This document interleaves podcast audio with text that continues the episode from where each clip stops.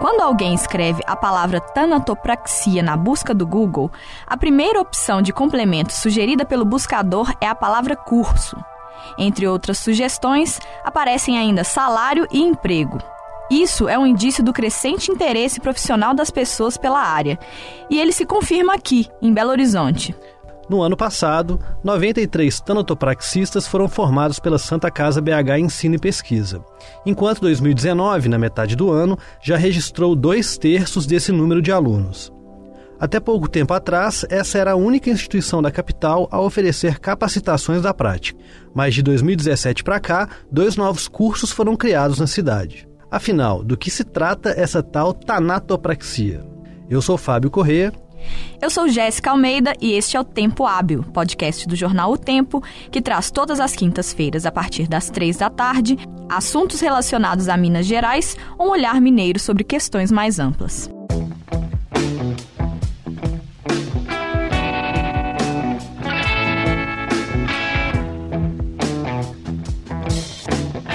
Tanatopraxia é a arte de preparar cadáveres para os ritos fúnebres.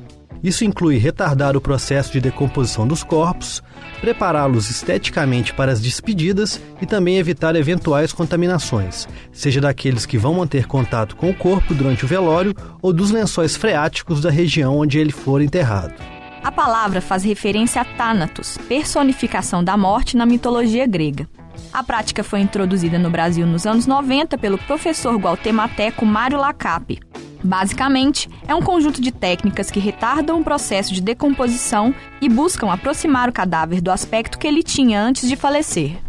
É um artifício da tanatopraxia, por exemplo, a substituição do sangue por um fluido à base de formol, álcool, glicerina e outros componentes. A ausência de oxigênio no sangue dos mortos é o que dá aquela aparência roxa aos corpos, e substituí-lo por esse fluido torna a cor do cadáver mais próxima daquele que ele tinha em vida. Ícones da cultura pop, como a série da HBO As Sete Palmos e o clássico da sessão da tarde Meu Primeiro Amor, retratam a rotina de tanatopraxistas na ficção. E recentemente, aqui no Jornal o Tempo, nós publicamos uma reportagem sobre a formação desses profissionais. Quem escreveu a matéria foi a repórter Carolina Caetano, da Editoria de Cidades. E nós a convidamos para essa edição do Tempo Hábil para falar um pouco sobre o que apurou. Carol, você teve numa aula de tanatopraxia recentemente, então eu queria começar perguntando como é que é a estrutura de um lugar que recebe um curso como esse? Bom, a aula teórica é numa aula normal de, de alunos dentro da Santa Casa mesmo, no Santa Efigênia, que fica ali na região leste de Belo Horizonte. Nós fomos lá, nós acompanhamos na sexta-feira, metade dessa aula, e no sábado teve aula prática. E essa aula prática também fica ali naquela mesma região, e essa sim é no laboratório para onde os corpos são levados.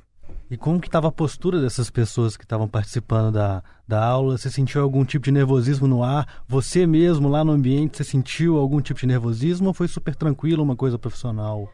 Foi super tranquilo. Quando eu cheguei, assim, alguns alunos ainda não tinham chegado, porque geralmente esse perfil são pessoas que já saem do trabalho e vão direto para essa aula que começou às 7 horas da noite. Então, quem está ali já sabia muito o que queria, quer entrar nessa profissão. Então, foi muito tranquilo. Para mim também foi bem tranquilo, não tive nenhum medo em relação a isso, talvez também por já estar em cidades fazendo muita matéria de polícia, então teve uma tranquilidade, eu não tive nenhum receio. Vale destacar que durante a aula prática, no sábado, apenas uma aluna, no momento em que estava fazendo ali mexendo no, nos corpos, ela teve uma queda de pressão, mas foi uma coisa rápida. Ela simplesmente saiu, tomou um ar e voltou para continuar normalmente a aula. Mas eu quero saber mais sobre o laboratório. O que, que tinha lá? Os corpos já estavam lá dispostos? Que tipo de produto você viu lá? O laboratório, quando a gente chegou, já tinha um corpo lá de um idoso de 67 anos. Ele tinha morrido em casa. Ele não precisou de passar pelo IML.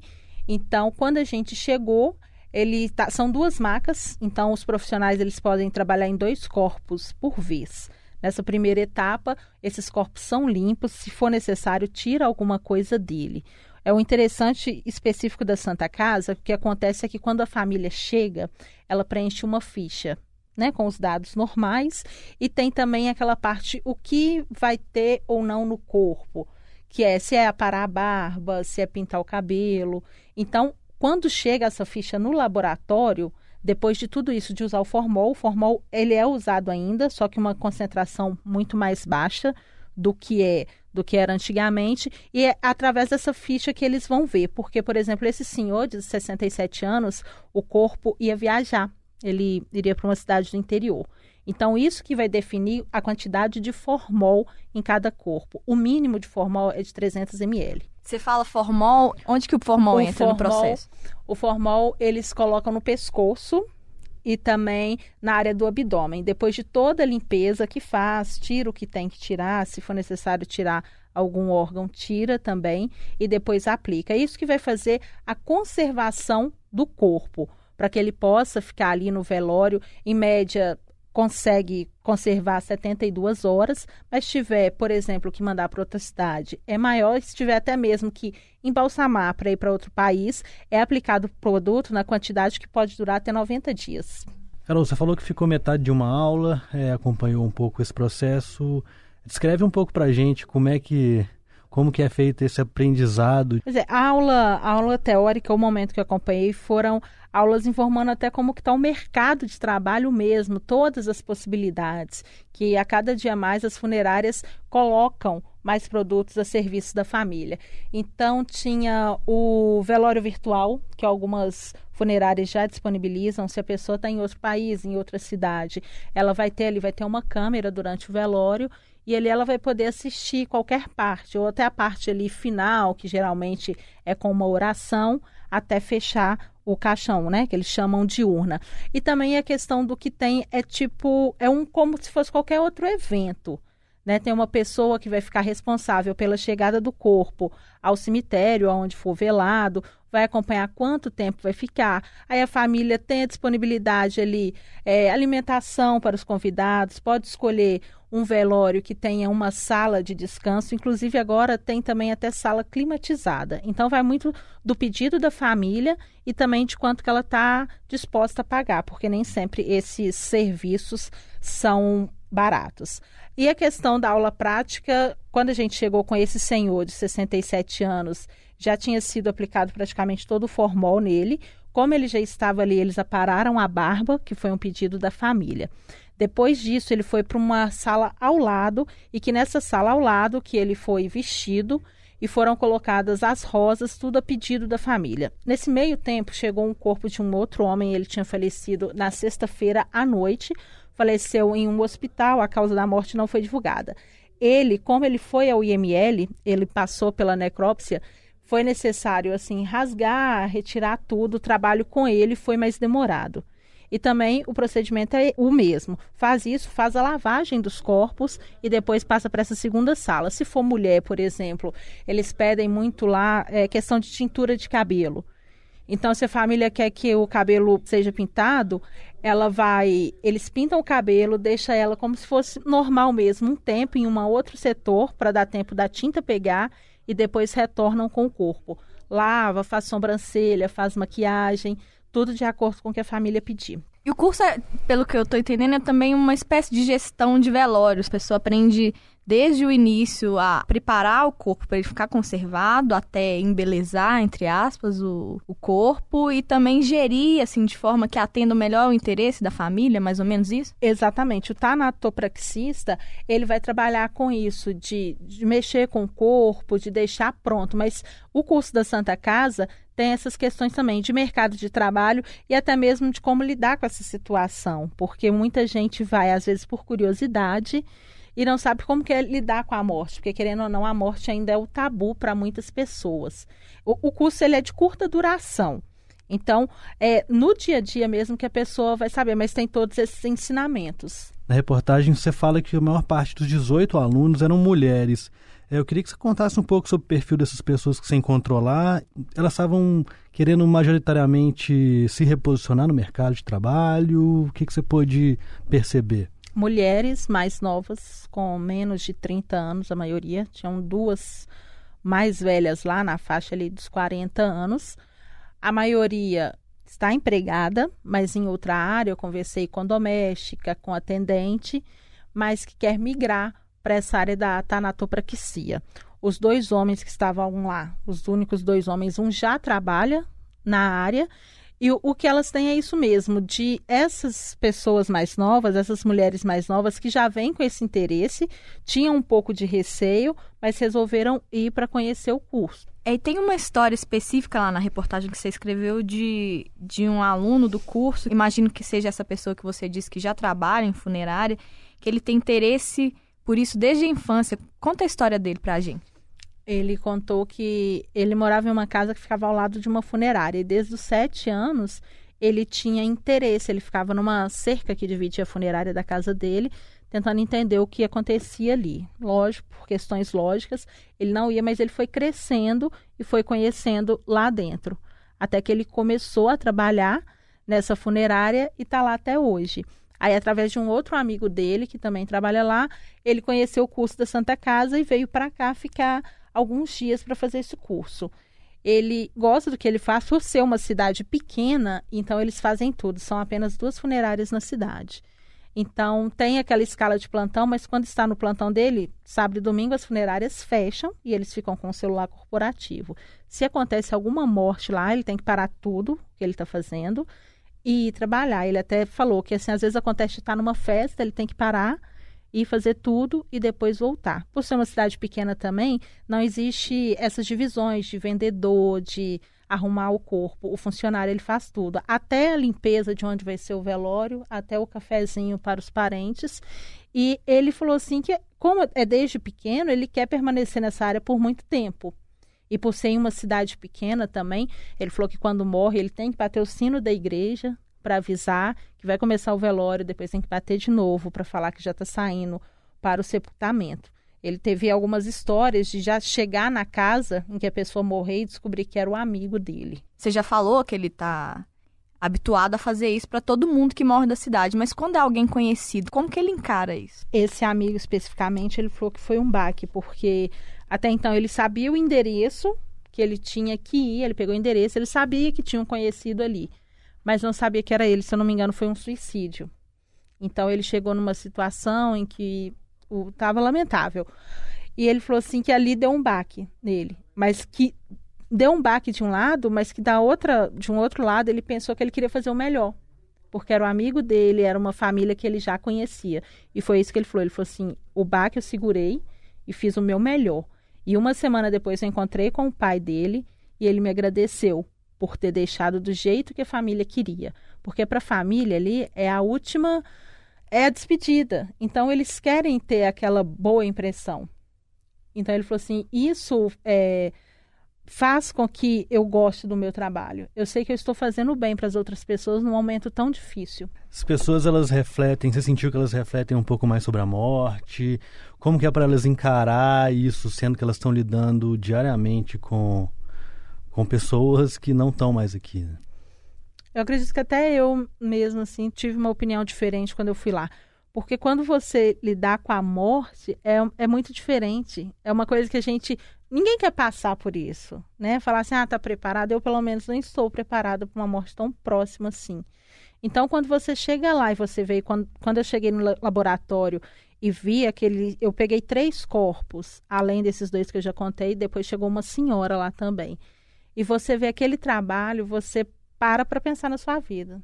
Você fala assim, né? O que, que eu estou fazendo? Querendo ou não, a gente acaba aqui.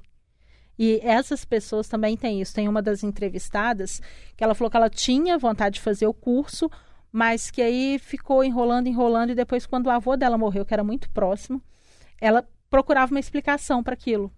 Ela viu o avô antes de chegar na funerária e depois para o velório. E ela se interessou mais ainda nisso. Ela queria entender, ela queria entender até a morte mesmo. E ali ela ficou tranquila.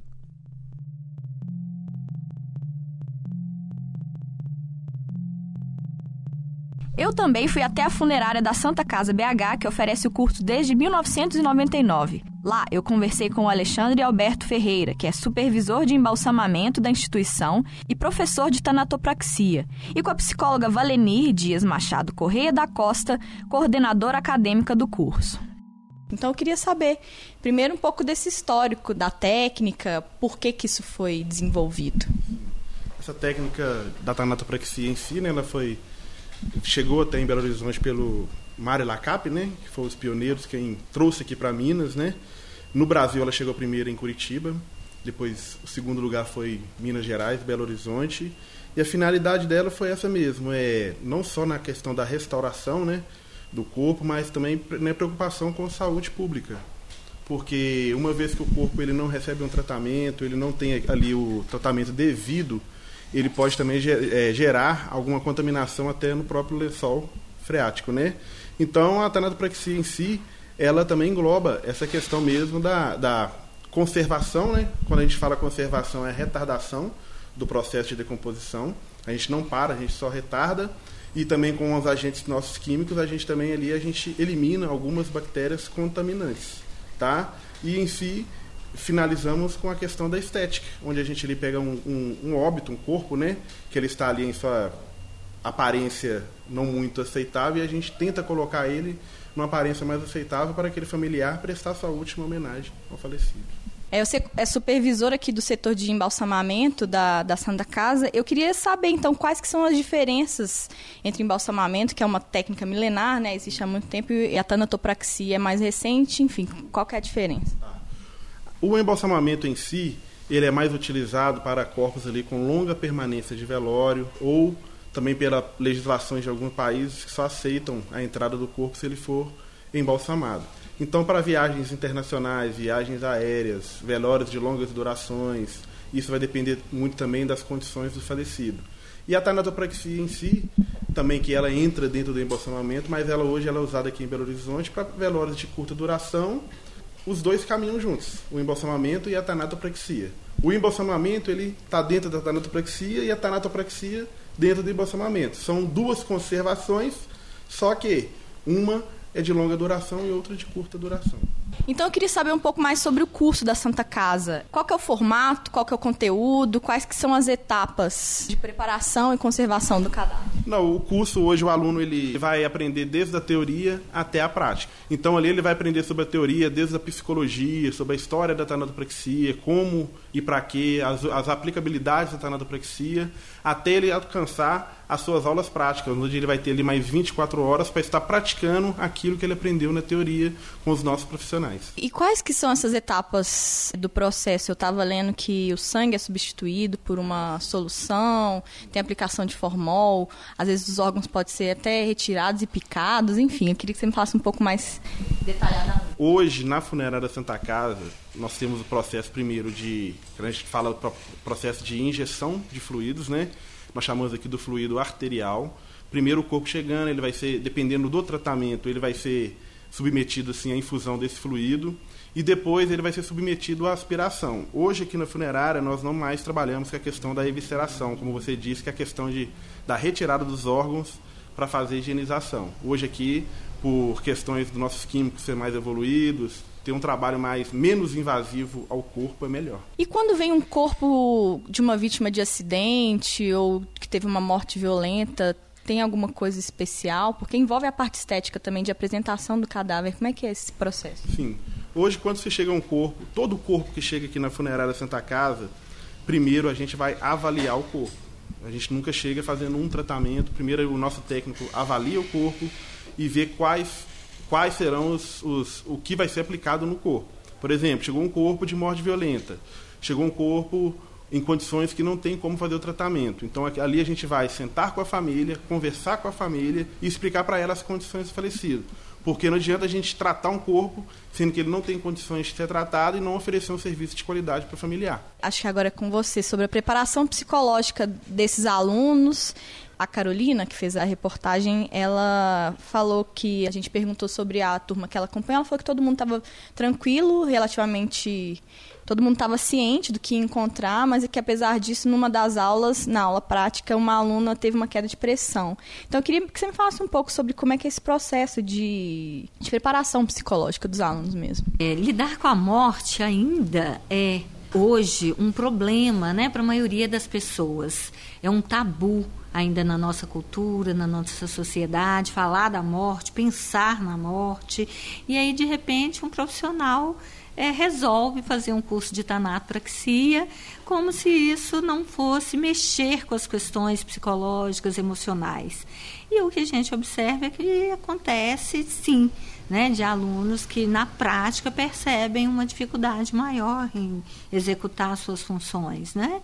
E por isso nós temos dentro da parte teórica do curso uma disciplina que é exatamente com esse objetivo de levar esse, esse futuro profissional a se conscientizar dos aspectos que envolvem a questão do morrer. Né? E, e aí nós trabalhamos a questão da tanatologia, que é o estudo da morte. Só que esse estudo da morte é uma forma de estudar a vida, né? Como que esse profissional vê a vida, o sentido da vida, como que ele lida com a morte, o significado da morte na vida dessa pessoa, enquanto pessoa e enquanto profissional, né? Então, é uma forma dele falar dessas dificuldades, dele elaborar as dificuldades, tanto em relação à morte, quanto em relação aos ritos funerários, né?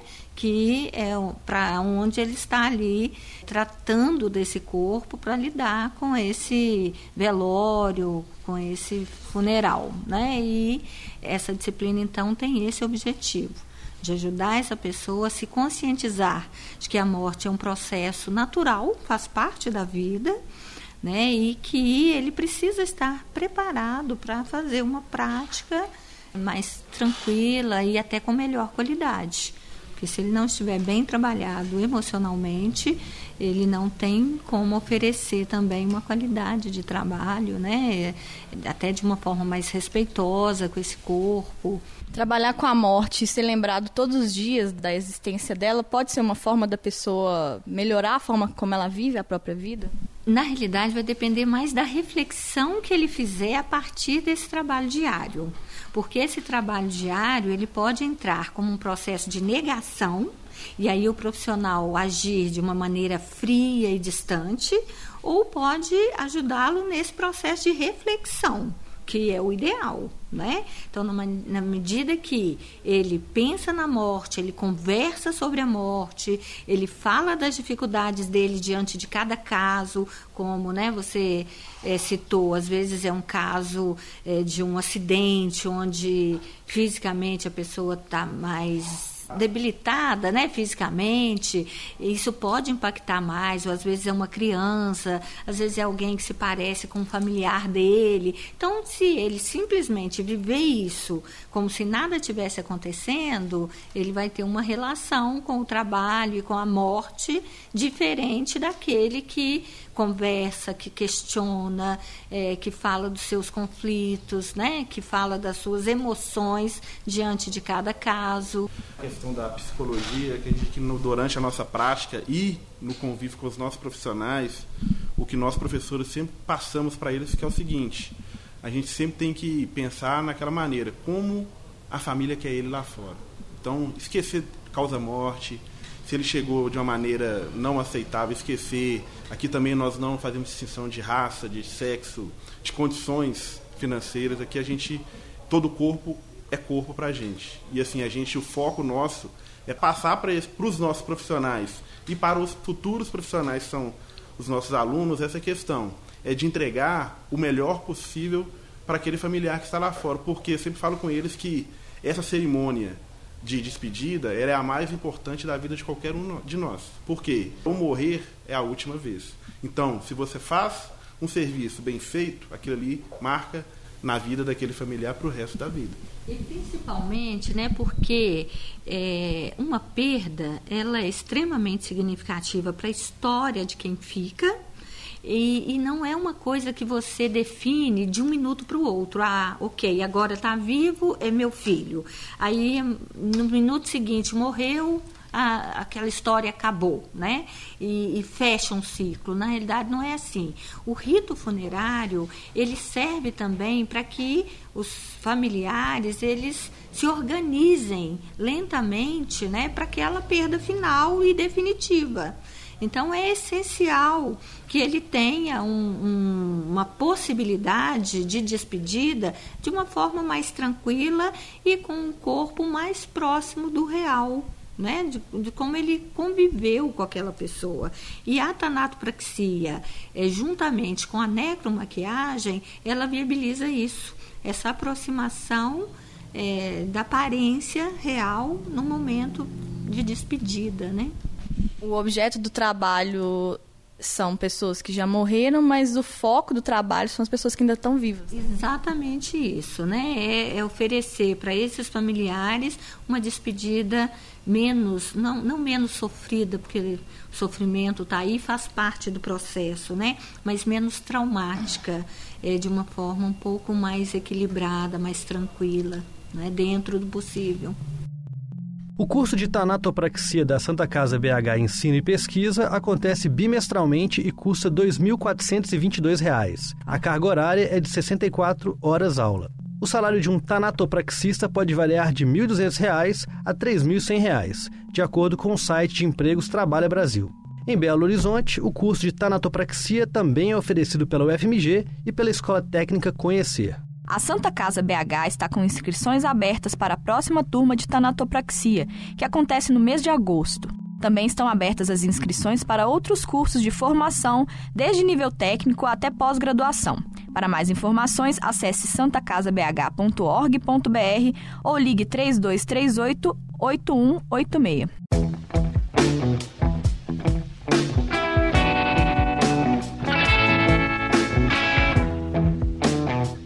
Você ouviu o Tempo Hábil, podcast do jornal O Tempo, que traz toda semana assuntos relacionados a Minas Gerais ou um olhar mineiro sobre alguma questão. Eu sou Fábio Corrêa. E eu sou Jéssica Almeida. Esse episódio foi produzido por mim e pelo Fábio, e a edição e a mixagem também foram feitas por mim. Nos acompanhe todas as quintas-feiras, a partir das três da tarde, no seu tocador de podcasts favorito. Até mais. Tchau.